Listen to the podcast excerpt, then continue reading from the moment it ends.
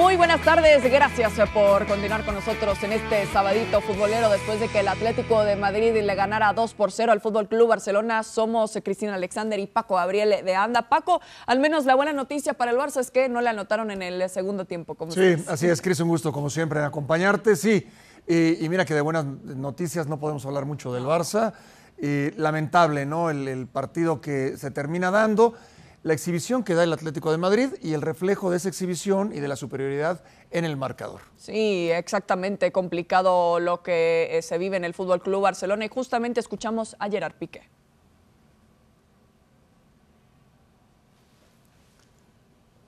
Pónmelo aquí. Pónmelo, por favor. Bueno, yo creo que hemos jugado hemos empezado bien, los hemos ido a buscar, creo que hemos sido valientes en este sentido. Dos jugadas idénticas en las cuales Lemar pica y pues no lo seguimos, nos generan la superioridad, nos meten dos goles con muy poco y a partir de ahí podríamos estar tres horas jugando a fútbol que no meteríamos un gol. La sensación es que, es, que, es que está, está complicado, el tema está difícil. Eh, y la verdad que, bueno, que estamos sufriendo, eh, de ser sincero. Eh, no queda otra que seguir luchando, que seguir trabajando, que, que descansar, desconectar en el parón y volver después con más fuerzas. Hablando de ese sufrimiento que tenéis, eh, ¿sirve para explicar ese diálogo, esa conversación que tenías con Busquets después del primer gol? Sí, bueno, porque lo habíamos hablado. El, el, hecho de que Lemar picaba, Joe Félix venía a recibir, Ronald lo seguía y generaba esa superioridad que alguien le tenía que seguir porque si no, eh, pues eh, salía solo, ¿no? Y las dos jugadas, los dos goles son muy parecidos. Pero bueno, estos son lances del juego en los cuales, pues bueno, comentamos las jugadas dentro del campo, dentro de, del nerviosismo que hay y, obviamente, pues bueno, eh, el hecho de encajar un gol, pues no le gusta a nadie. Gerard, hablar de desconectar ahora con el parón, pero ¿tenéis localizado cuál es el problema futbolístico de base del equipo ahora mismo? Bueno, eh, no es un problema único, yo creo que hay varios eh, que yo creo que la gente ya lo percibe, ya lo sabe, no, no, no hay que ser un ciego para ver eh, pues lo que nos falta. A pesar de ello, yo creo que bueno, que nos recuperaremos de esta y de la derrota del miércoles eh, son tiempos difíciles, eh, no te voy a engañar, y, no lo hemos vivido antes. Muchos de los que estamos aquí en la plantilla, te diría que el ambiente en el vestuario y que, y que la relación entre los jugadores es muy, muy buena, eh, tanto jóvenes, veteranos, hay ganas de darle la vuelta a la situación. Pero, pero está siendo complicado, no, no, no es nada fácil, la verdad. ¿Cómo valoras las palabras del presidente hoy confirmando al entrenador? Bueno, es la, Aquí los jugadores no nos podemos meter, nosotros intentamos trabajar al máximo, hacer caso de todas las indicaciones que nos da el míster, aparte de ahí todo el ruido, todo, todo lo relacionado pues, con, el presidente, con el entrenador, nosotros aquí poco podemos hacer. Eh, salir al campo, intentar hacerlo lo mejor posible. Eh, y hay días que salen mejor y otros que peor. Gracias, Gerard. Venga, vosotros. Las palabras de Gerard Piqué, jugador bueno, pues evidentemente con voz... En unos momentos más destacamos las palabras de Gerard Piqué, que hay mucho ahí y les vamos a mostrar cómo estuvo el partido para arrancar. Sonrisas por parte de Busquets, al menos eh, para el arranque, pero desde ya estaba avisando Tomás Lemar y compañía el Atlético de Madrid que fue hacia el frente, Paco, y me quedo con cómo describe estos dos goles que vamos a ver en, unos momentos Gerard Piqué que dicen nos meten dos goles con muy poco. Con muy poco, y dos, pero dos goles similares, una copia, una calca, lo que te habla de, que, de, lo, vulnerable que es en defensa el Barça. Algunas eh, llegadas no claras. Aquí Oblak sale muy bien eh, a los pies de Coutinho. Aquí el primer gol. Increíble los errores y los espacios que se generan atrás. Y después la discusión, ya platicaremos, Chris, la discusión. Un gran servicio de Luis Suárez, un gran control orientado y una extraordinaria definición. Sí, por supuesto, y, le hacen esa pregunta precisamente a Gerard Piqué, la reacción de Memphis Depay, claro, hay mucha frustración y es que el mismo Piqué dice que están sufriendo bastante. Oportunidades hubo, Paco, pero el pequeño detalle de la falta de definición también. Sí, está de Coutinho también. y después nuevamente el servicio. Esta era otra clara, decía Piqué, que le, con muy poco, ¿no? Este era el segundo. Sí. Clarísima de Luis Suárez que la deja ahí. Por supuesto, y lo sabe eh, Diego Simeone, lo sabe por supuesto Luis Suárez, pero vendría una nueva oportunidad para el Barça. Lo que mencionábamos al medio tiempo, veíamos a un Memphis Depay muy solo, lo intentaba acompañar en esta ocasión Frenkie de Jong aquí prácticamente cayéndose para encontrar el remate, pero sí batallando bastante el Barça y este es el segundo partido. Sí, gran servicio de Luis Suárez, gran control y extraordinaria definición. Da una pausa, mira, ahí controla con la Ah, derecha. Qué belleza. Y ir con la izquierda no, espera, controla y define como lo que es, como un crack. Es que como que espera a ver dónde se va a colocar Gerard Piqué también. La lectura de Suárez es evidente y lo que veíamos en la imagen que estaba como en un teléfono también Luis Suárez, ¿no? Ya platicaremos también de eso, Cris. Esta de Coutinho no está. No está Coutinho, es una lástima. Porque normalmente las jugadas que tuvo Sí. las anotaría eh, en algún contragolpe. Esta otra vez de Luis Suárez para Joao Félix, que se la da en las manos a Ter Stegen. Y en una jugada también de Antoine Griezmann, que eso también lo vamos a, a platicar. Y es que hay mucho, hay mucho. Definitivamente lo que nos dejó este partido entre estas cosas, bueno, es la primera vez en 26 años que el Atlético de Madrid se va al medio tiempo con ventaja de dos o más goles ante el Barcelona en juego de liga. La última vez que lo habían hecho fue el 9 de diciembre de 1995 cuando acabaron ganando 3 a 1. Dos goles en la primera mitad, cuando también destacábamos esa estadística de que batallaban en encontrar goles en los primeros 45 minutos. En esta tarde nos ha acompañado Andrés Agulla y regresa para platicar ahora sí de lo que fue el resultado final, Andrés, del 2 por 0, más que nada por las palabras de Gerard Piqué, que sabemos que lo dice muy francamente, que están sufriendo mucho. Es un reflejo de este sufrimiento en marcador y en, eh, en presentación del Barça hoy. Sí, un saludo nuevamente para los dos y para toda la gente que nos acompaña. Para mí la, definición, o, deja varias frases Piqué, pero una es la de podríamos haber estado jugando tres horas y, y no íbamos a meter un gol. Y esa es la realidad de este Barcelona hoy, de la cual venimos hablando prácticamente todo el día. El Barcelona está limitado en su plantel, el Barcelona no tiene el talento de otro momento, se da vuelta el técnico o quien está en el banco se da vuelta y no tiene profundidad como para, para encontrar soluciones. La solución que intenta Kuman para el segundo tiempo es meter a Sergio Roberto y volver al 4-3-3 con un, te- un un poquito más profundo. Es decir, uno puede pedir algunos retoques o, puede decir que el técnico influencie de una forma u otra, pero la realidad es que el Barcelona hoy, sin Ansu Fati, sin Dembélé, sin Jordi Alba, está tan limitado en, el juego que, además es permeable a todo lo que le pasa alrededor. Y esto es lo que dice Piqué, el presidente que, deja eh, entrever y filtrar que va a despedir al técnico, el técnico que sale a dar conferencia de prensa a leer comunicados, el presidente que hoy sale a ratificarlo cuando nadie lo esperaba. Es decir, es todo convulsionado lo que está viviendo el club en este momento y todo eso llega a un jugador, además de un plantel limitado y de un equipo que está sin confianza. El segundo tiempo sobró, ni transpiró la camiseta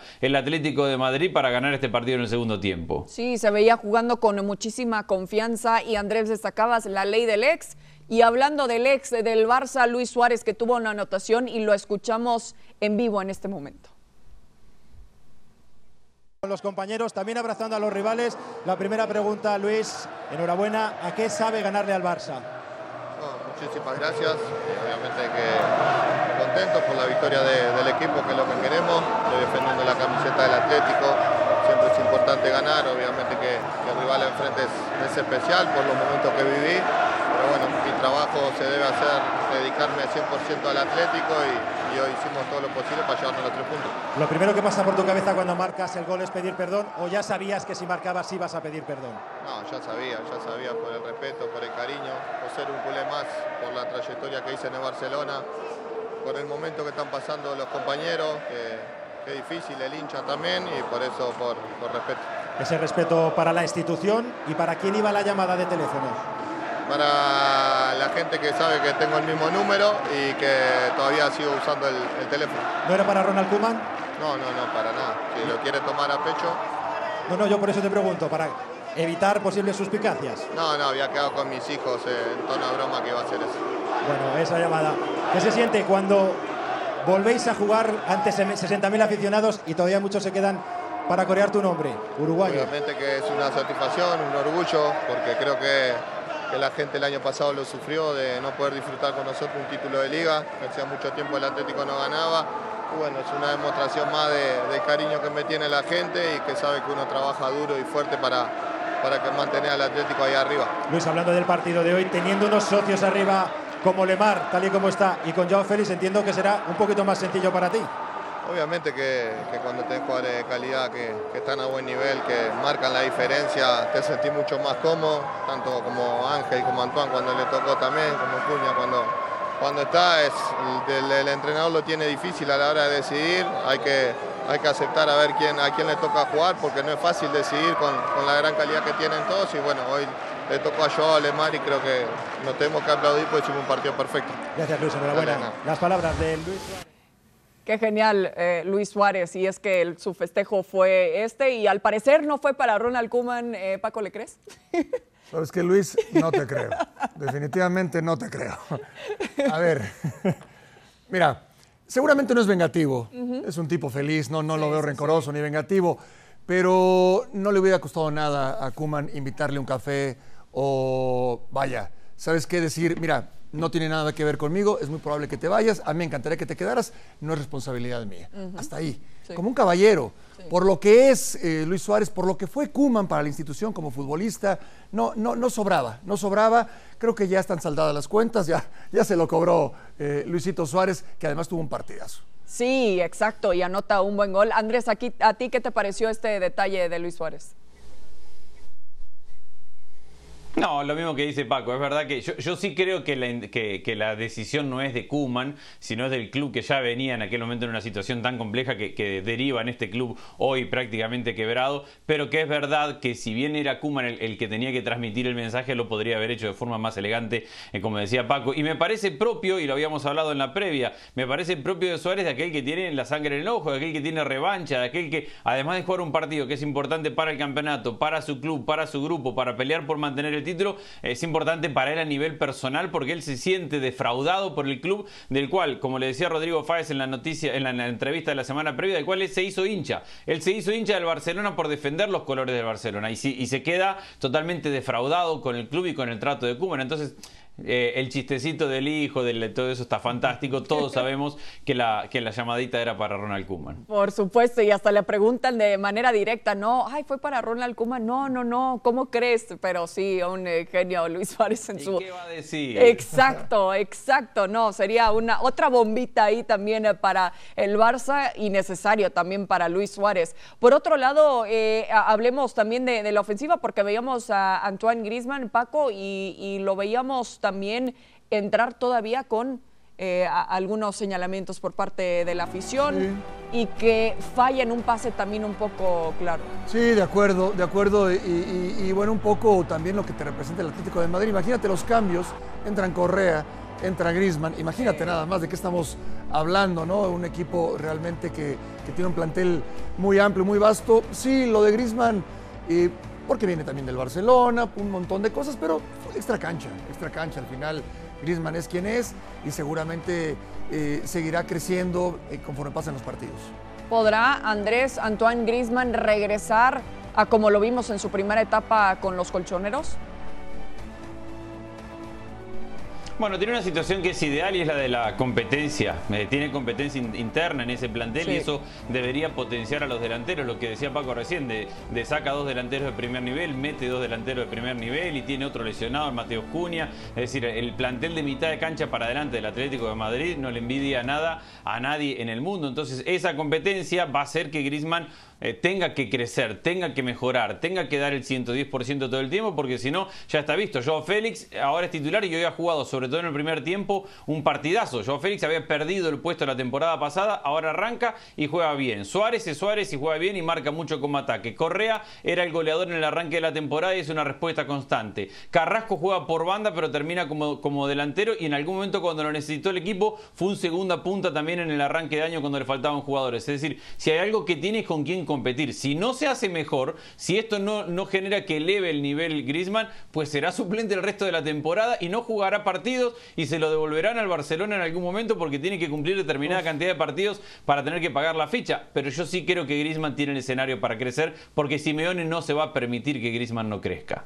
Debería, ¿no? Con lo que mencionabas de la profundidad de, plantel, eh, Paco, esa competencia interna. Sí, claro, por supuesto. Y, está en ese sentido que está muy claro. Yo creo que el Cholo Simeone va a sacar nuevamente lo mejor de la versión de, de Griezmann. Quizás no al nivel al que estuvo, porque también los años pasan y un montón de cosas suceden, pero, pero yo creo que sí está el potencial con este equipo, no solamente con Griezmann, para que siga creciendo y ahora sí pelear de una vez por todas por la Champions League. Y Andrés, eh, eh, lo que platicábamos también en la previa era eh, esto que había admitido el propio Cholo Simeone, que se equivocó en cuanto a temas de planteamiento contra el Alavés. Hoy, ¿cómo defines cómo lo jugó hasta los cambios que hizo el Cholo Simeone? Bueno, es que Simeone, a diferencia del Barcelona, tiene una ventaja y el que no, no está atado a una forma de jugar o a un sistema táctico. Barcelona está obligado por historia, por presente, por cultura, por nombre, a ganarte, pero además a quitarte la pelota y a jugarla en campo rival todo el tiempo y a defender un estilo. El Barcelona tiene 70% de, de posesión de balón casi y prácticamente no patea el arco. El Cholo Simeone puede adaptar su forma de jugar de acuerdo a lo que pretenda, entiende y crea que es lo mejor partido. Barcelona no puede puede jugar al contragolpe como hoy jugó Simeone. Barcelona no se puede permitir por una cuestión de idiosincrasia un planteamiento como el que Simeone. Simeone con esta plantilla basta, profunda, sensacional, de la cual hablamos maravillas, hoy sale a jugarle un Barcelona debilitado, a defenderle, a cerrarle los espacios y a saber que de contragolpe le iba a encontrar esos espacios. Esa es la ventaja, entre comillas, que tiene ser técnico del Atlético de Madrid con una cultura futbolística completamente opuesta a la del Barcelona que te obliga no solamente a ganar, sino que a hacerlo de una forma. Hoy Simeone entiende bien el partido, habíamos dicho, Lemar que verticaliza y con Carrasco se entienden a la perfección. Por ese lado Mingueza tiene muchos problemas y por ese lado puso a Joao Félix para triangular con Carrasco y con Lemar. Ahí metió los dos goles y ahí marcó el partido, lo demás terminó administrándolo. Dice Andrés que el Cholo entendió bien el partido para el Atlético de Madrid. ¿Lo entendió Kuman para el Barça? A ver, no quiero ser eh, inadecuado con lo que mencione. Y yo entiendo que es eh, esto es lo que hay y hacemos lo que podemos, pero se abusa. Yo sí creo que en, determinado momento te das cuenta que Mingueza no va ni para atrás ni para adelante. Tenías al Lenglet, por ejemplo, podías poner al Lenglet por izquierda y a Ceriño Dest por derecha. Yo sé que esto lo platico ya a toro pasado, ya que pasó el partido, pero, pero durante el trámite, inclusive en el primer tiempo, no solamente los primeros dos goles, sino la jugada de mano a mano de, de Suárez, es provocada porque ni Mingueza ni Dest marcaban por fuera y ni Araujo ni el propio Piqué eh, marcaban por dentro. Yo sí creo que también es una posición muy cómoda para Kuman. Esto es lo que hay, hacemos lo que podemos, es un eh, ambiente eh, enrarecido. Tenso. Y, bueno, y entonces me lavo las manos y, y, a ver qué pasa. No, yo creo que sí, sí se puede hacer algo más. Sí se puede hacer algo más, Andrés, ¿estás de acuerdo? A ver, siempre se puede hacer algo más, pero yo sí creo que las limitaciones son, muy grandes. Que, al final de cuentas el Barcelona. Eh, hoy Yo no entiendo por qué lo pone a Frankie de Jong tan lejos del área rival. En los mejores momentos de este Barcelona, de Jong jugando de interior por derecha terminaba al lado del centro delantero. Hoy poniéndolo por izquierda lo, pones muy lejos del área. A lo mejor de eso te podía acercar un poquito más al área. Después también dependés, no solamente que tenés poco, sino que hay momentos individuales muy pobres. Eh, Coutinho tiene un mano a mano y define el cuerpo del arquero. Coutinho, que no digamos que sea lo mismo del Liverpool, pero por lo menos si tenés un jugador que en algún momento fue bueno y en el cual podés soñar que te dé cierta respuesta cuando lo necesitas, bueno, ahí lo tenés a Coutinho, deambuló todo el partido. Al final de cuentas, eh, sí, Kuman tiene responsabilidad, pero yo vuelvo a lo que decía antes del partido todos estos jugadores que en la previa o en los días anteriores cuando Kuman leyó el comunicado de es lo que hay, salieron y dijeron, no, no, que somos el Barcelona y que acá tenemos que pelear y que somos el Barça tiene que pelear la Liga y la Champions. Bueno, ¿dónde están esos jugadores? Eh, hay, un, hay un momento que también es el jugador. Yo no veo hoy a un jugador que esté por encima del resto matándose físicamente con, con una actitud, con una vergüenza, con algo que supera al resto de sus compañeros. Entonces yo en eso también reparto responsabilidades con los jugadores. Y, y hablando de los jugadores y eso que eh, Andrés, bueno, me, regresa a la mente esa imagen que veíamos en el primer tiempo y le preguntaban también a, Piqué al respecto, ¿no? ¿Qué, ¿Qué, fue lo que, bueno, platicaron, se escucha como muy, muy lindo, ¿no? Porque se veía una discusión después del primer gol. Eh, ¿cómo, ¿Cómo tomar esto también, Paco, y, lo que puede reflejar en temas de vestidor? Es un reflejo de que el vestidor está rebasado. Si Piqué y, Busquets, que son los que tienen que guardar la calma, quienes deben de estar más fríos, eh, se exhiben así en algo que era obvio porque no se seguía la marca, porque en paredes llegaban muy fácil, estaban haciendo ajustes, pero parecía más bien un reclamo entre dos de los grandes, de las leyendas del Barcelona. Si ellos muestran eso y reflejan eso, imagínate cómo están los demás. Sí, y, con eso, Andrés, te pregunto, ¿cómo crees que está el vestidor? Que también eh, Piqué como que no quiso entrar tampoco mucho en ese tema. A ver, yo no creo que tenga problemas de, vestidor entre los jugadores. Yo creo que es la frustración propia de ver que van pasando los partidos, el, sistema está enrarecido, el equipo no encuentra la forma, tienen muchos lesionados. Eh, todos saben que Lemar te verticaliza por izquierda y, de eso es lo que decía Piqué. Y por más que vos lo sepas y, cuando te lo hacen, te genera la bronca y la impotencia. Además, sabe Piqué y sabe Busqué también que en ese momento que te metan el 2 a 0 o el 1 a 0, ya no lo levantás, es muy difícil levantarlo porque el nivel nivel de confianza del equipo está por el suelo, porque el nivel de creatividad del equipo está por el suelo. Entonces yo no lo, no lo llevo tanto a una cuestión personal y no creo que eso afecte una relación del vestuario, que se rompa, que haya subgrupos, divisiones o peleas. Lo noto que es la demostración de, la frustración de jugadores que saben por dónde le... Cuando vos sabes por dónde te la van a hacer y te la hacen, te da más bronca todavía. Y, y ese es el enojo de Piqué y de Busquets y de los jugadores con ellos mismos de ver que sabíamos que era por ahí y nos la hicieron y nos metieron dos goles. Y, creo que es una denotación más de, la frustración del momento que vive el Barcelona que de una cuestión personal entre ellos. Y, justo con esa perspectiva, Paco, ¿qué tan frustrante es eso que, dice Andrés, ¿no? Que sabes que te la iban a jugar por ahí e hicieron exactamente lo que esperaste. Bueno, porque ya no les da hay que ser honestos. Duele decirlo en gente que fue tan grande y que aportó tanto. Eh, en el mano a mano a Piqué ya no le da. A Busquets de repente salió a la banda por izquierda y lo exhibieron. Pero y así le seguimos. Y así le seguimos inclusive con los jóvenes, con Mingueza, con el propio Araujo. Eh, no vamos a reclamarle ahora a los, a los chiquitos, a, Ricky Puch. Eh, le dan oportunidad a Gaby, a ellos no. Depay hizo lo que pudo. Cuando entra Luke de Jong, Luke de Jong va a intentar ganarte una por arriba, pero si no hay centros, pues poco puede hacer. Es el tema. No solamente en el planteamiento te superan, en los ajustes te superan, en los mano a mano te superan. Eh, eh, hay una frustración grande y lo reflejaba Piqué en la conferencia de prensa. Bueno, ya escuchamos a Luis Suárez, ya escuchamos a Piqué. Ahora vamos a escuchar a Diego Pablo Simeone. Y bueno, el equipo jugó en consecuencia del ambiente que había me pone muy contento por los futbolistas porque hicieron un trabajo enorme después de haber hecho un gran esfuerzo en Milán y, un triunfo que lo necesitábamos. Eso hablando sobre los últimos minutos, eh, ¿el plan de partido era tal y lo que hemos visto? Es decir, ¿el partido ha salido como usted lo había imaginado, como usted lo había dibujado? Bueno, sí, creo que la mejor manera de jugar que tenemos es esta que se vio. Eh, ser sólidos, ser ordenados, tener recorridos buenos para generar, tener espacios hay veces que no te lo permiten cuando te enfrentas con equipos que retroceden y obviamente tenés que generar mucho más juego y para todos siempre es más difícil. Eh, no sé si es el mejor partido de Joao Félix desde que viene al Atlético de Madrid, sobre todo en la primera parte. ¿Está entre los tres mejores para usted? Bueno, seguro que el partido de Chelsea eh, en Chelsea fue muy bueno. Hoy cuando terminó el primer tiempo me acerqué y le dije, lo que necesito de vos es lo que estás haciendo. Así que ojalá que siga en esta línea es muy determinante cuando gira y, ataca. Creo que cuando él detiene el juego y cuando el juego lo hace lento, perjudica su potencial, porque su potencial es la velocidad, el cambio de ritmo, la explosión y todo lo que genera a partir de su control genera vértigo en el rival. Algo parecido a Lemar. Entiendo que el momento en el que está pasando el jugador. Bueno, y aparte veíamos a Diego Simeone divertirse bastante y se veía que extrañaba mucho eh, la gente. Andrés, ¿qué te pareció lo que también extrañábamos ver de Simeone, ¿no? Que levantaba así y pedía eh, que la gente se animara más.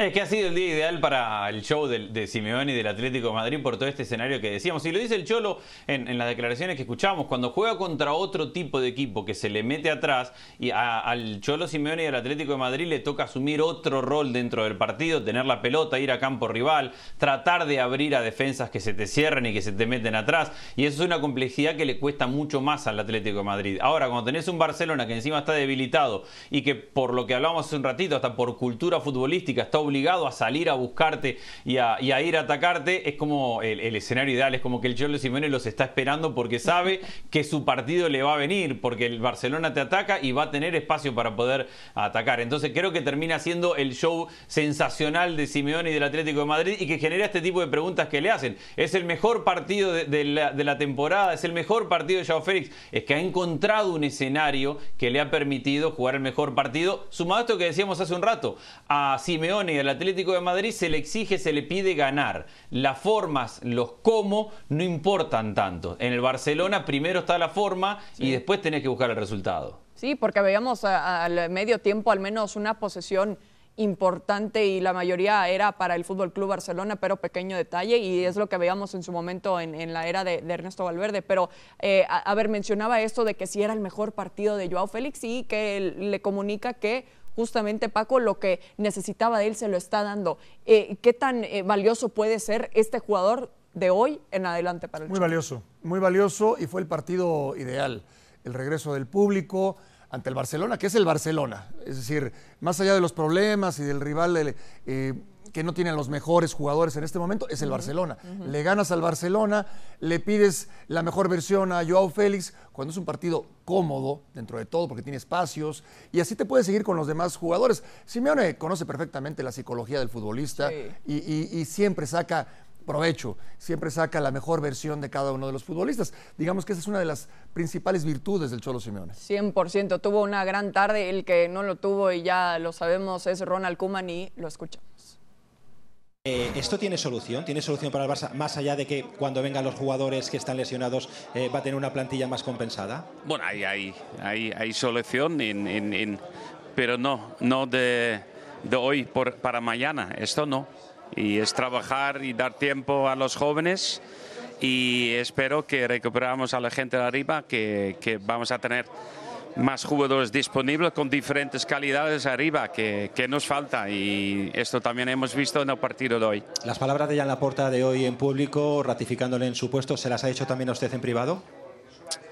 Bueno, muy bien que tuvimos contacto ayer noche por teléfono, después hemos hablado esta mañana y hemos hablado cosas de plantilla, del, momento del, club, de, más cosas. Y bueno, por lo menos hay, hay claridad en ese sentido. ¿Le hubiera gustado que ese apoyo hubiera llegado un poco antes para evitar todo lo que se ha especulado en los últimos días? Bueno, sí, yo creo que esto puede ser, pero yo creo que hay que destacar que él ha dicho y esa tranquilidad que, que vamos a tener la van a tener esa confianza, van a ganar en confianza el equipo usted con esas palabras? Bueno, al final que, que siempre que manda que son los resultados. Entonces yo creo que después de paro tenemos tres partidos en casa donde tenemos que ganar. Muchas gracias. De nada. Las palabras. ¿Cómo tomar esto, Andrés, que tuvieron contacto, contacto ayer noche entre Kuman y Joan Laporta y esta mañana y que al menos hay claridad? Es que podemos debatir acerca de cuánta influencia tiene Kuman en los malos resultados o en el mal rendimiento del Barcelona y algunos le darán mucha, otros más o menos y otros menos. Pero hay un responsable final de todo esto que es el presidente. Laporta es el que terminó por definir este plantel con las manos atadas por lo que venía de Bartomeu, pero tomando las decisiones de dejar ir a Messi, de dejar ir a Griezmann, de, traer a Emerson y venderlo, de que se vaya trincado, de no disponer de dinero para, para contratar, entonces traer a Luke de Jong. Esta plantilla la ama, la arma Laporta. Laporta no consigue un técnico hace un año. Si, si, si Kuman sigue siendo el técnico de Barcelona, es porque Laporta, desde la campaña, desde que asumió la presidencia y desde el verano, más allá del dinero, no consigue un técnico que sea de su riñón para ser el técnico del Fútbol Club Barcelona. Entonces Laporta se tiene que hacer cargo de su parte, creo que es lo que hace, que toda esta cancha que le embarró a su propio plantel y a su propio técnico la tiene que limpiar un poquito y una forma de limpiarla es hacer lo que hizo anoche llamando por teléfono, hoy a la mañana saliendo diciendo este es el grupo y con esto vamos a pelear de aquí en adelante. Después Kuman es claro, vienen tres partidos de local y ahí hay que conseguir resultados porque los técnicos viven de resultados. Pero yo sí le doy a la porta mucha responsabilidad en cómo embarró y cómo ensució filtrando noticias todo este momento del Barça. Por supuesto. Bueno, los invitamos también a la cobertura de la liga este domingo con una edición de Fuera de Juego a partir de las 9.45 AM del Este, seguido por el partido entre el Español y el Real Madrid y post partido aquí en un solo lugar de Fuera de Juego. Les quiero dar las gracias a Paco Gabriele de Anda. Un gusto verte de nuevo y un gusto coincidir contigo también, Andrés Agulla. Habrá que ver cómo cae al final esta noticia también en el seno del Barça, que sabemos que un técnico, o más bien un directivo que dice que se queda el técnico, a veces no necesariamente es la verdad. Con eso nos vamos. Gracias por habernos acompañado. Nos vemos hasta la próxima.